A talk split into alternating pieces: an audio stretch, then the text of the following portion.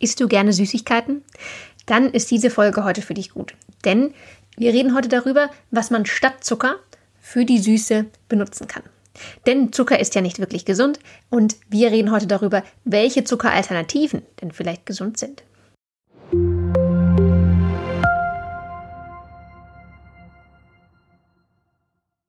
Ja, heute bin ich hier wieder mit Silke, unserer Ernährungsberaterin und Expertin für alles rund ums Essen.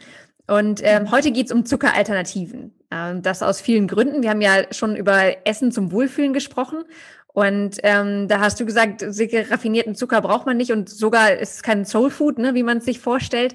Ähm, und fördert vielleicht sogar Depressionen oder Studien haben gezeigt, dass Depressionen fördern kann.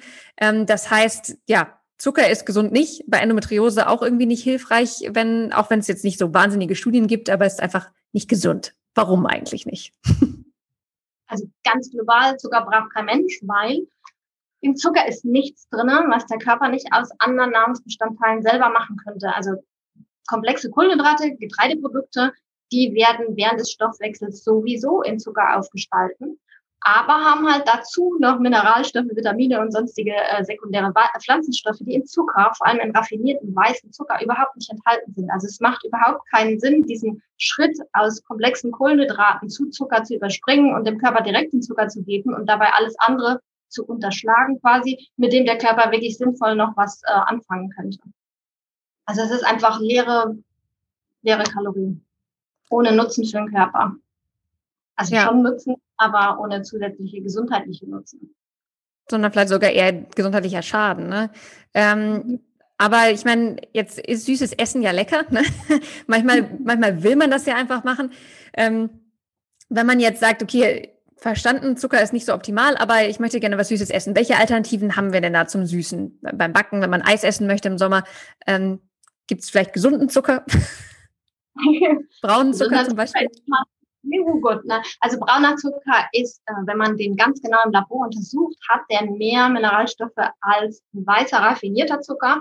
Aber der Unterschied ist so minimal, dass man davon so viel Zucker essen müsste, dass dann schon wieder der gesundheitliche Vorteil von den zusätzlichen Mineralstoffen durch diese Wahnsinnszuckermenge äh, quasi ausgelöscht ist. Also das macht überhaupt keinen Sinn, braunen Zucker statt weißen Zucker zu essen. Das ist genauso ungesund. Kein Gesundheitsvorteil von. Sieht halt gesünder aus, aber Zucker ist Zucker. Okay. Wie ist es denn mit ähm, anderen, vielleicht eher pflanzlichen Sachen? Also zum Beispiel Honig. Honig ist ja tierisch, aber Ach ja, Honig stimmt. Agave, ah, ja, genau. Ich hatte noch Ahornsirup im Kopf. Also wir fangen vielleicht mit dem äh, mit dem Honig trotzdem an. Tierischer Zucker. Okay.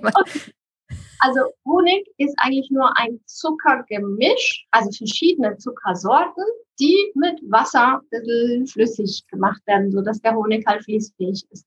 Also im Prinzip ist Honig 80 Prozent Zucker, 20 Prozent Wasser. Und damit ist er auch nicht besser als ein normaler weißer Haushaltszucker. Er ähm, ja, ist halt einfach nur flüssig und schmeckt anders. Aber vom Kaloriengehalt, vom Gesundheitsvorteil gibt es keinen Unterschied zu Zucker.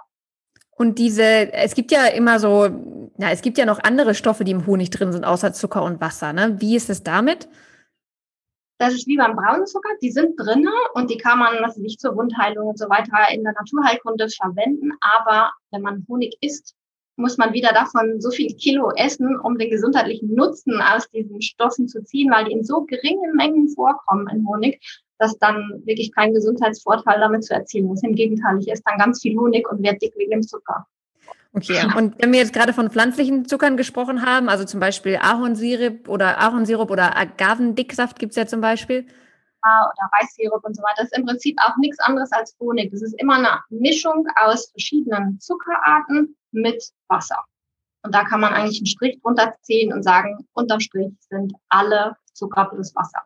Gibt natürlich kleine, feine Unterschiede, aber ein großer gesundheitlicher Vorteil zwischen Ahornsirup und Honig und Zucker ist eigentlich nicht. Okay, ich versuche es weiter. Wie ist es mit Süßstoff? Ist das besser? Da kommt es drauf an, welchen Süßstoff, also diese synthetischen Süßstoffe, ähm, die jetzt in solchen Leitprodukten drin sind, also was weiß ich, Cola Light und solche Sachen, äh, sind auch nicht so wirklich empfehlenswert. Ähm, das ist halt einfach synthetisch. Ähm, das wird genauso, wie man es nimmt, auch wieder ausgeschieden, ähm, kann man nicht empfehlen. Ja.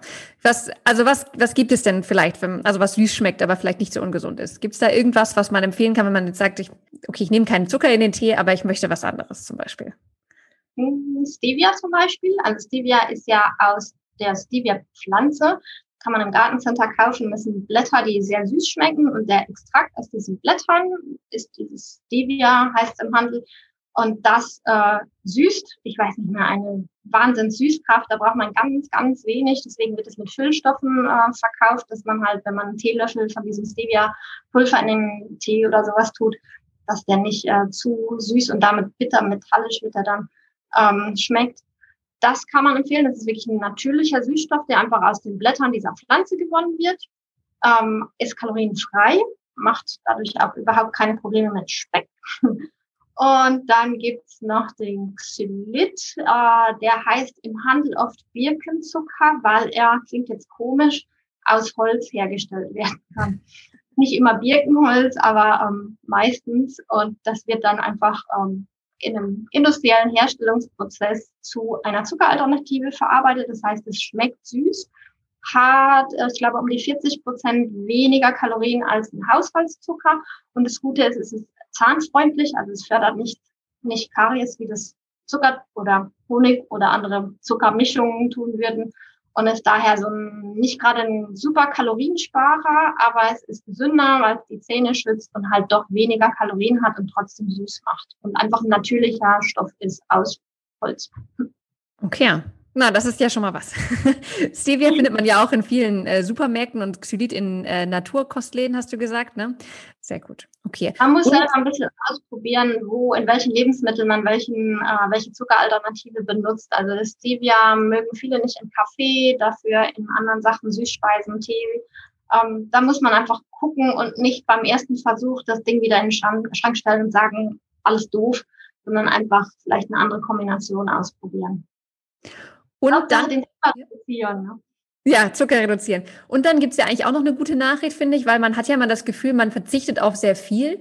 Ähm, aber du hast mal erzählt, man gewöhnt sich auch so ein bisschen daran, weniger Zucker zu essen. Ne?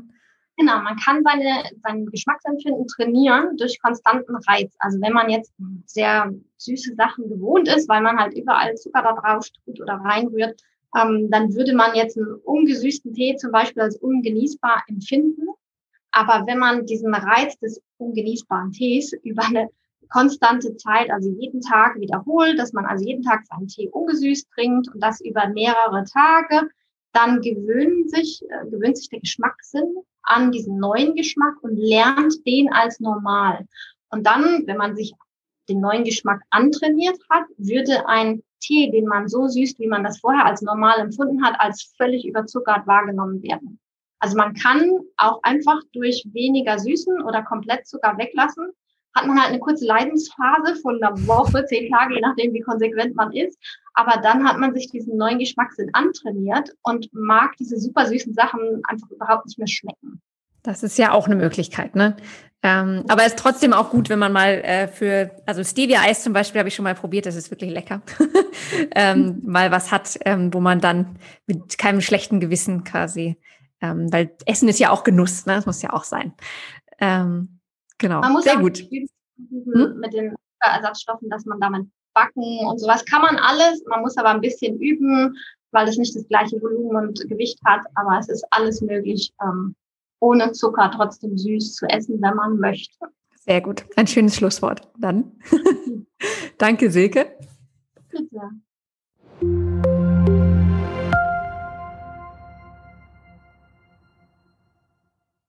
Das war die Folge zum Thema Zuckeralternativen.